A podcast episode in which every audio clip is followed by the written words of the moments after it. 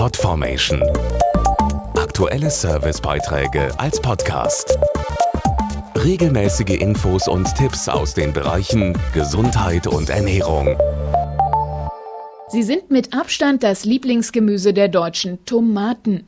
Stolze 20,6 Kilo isst jeder von uns durchschnittlich pro Jahr, deutlich mehr als zum Beispiel Möhren, Gurken oder Zwiebeln. Am beliebtesten sind übrigens Strauchtomaten. Darüber hinaus nimmt die Auswahl an Sorten im Supermarkt immer weiter zu. Bevor wir Ihnen verraten, welche Sorten es gibt, wollten wir von Ihnen wissen, wie Sie Tomaten am liebsten essen. Ja, ich esse schon gerne Tomaten. Zum Beispiel Salat mit Mozzarella. Meistens roh oder ich tue es auf ein Käsebrot. Am liebsten esse ich Tomatensuppe. Tomaten halt gekocht als Bolognese-Soße oder auf Pizza. Aufläufe, Salate, einfach so, alles Mögliche. Ein Grund für den Erfolg der Tomaten ist wohl auch ihre große Sortenvielfalt. Seit Jahren schon wächst die Auswahl im Supermarkt. Es gibt sie bei uns inzwischen in vielen Farben, Größen und Formen. Dazu die Tomatenexpertin Mirjam Hendricks. Besonders beliebt sind die Klassiker wie Strauch- und Fleischtomate, runde Tomate, Cocktail- und Cherrytomate oder Roma- und Snacktomate.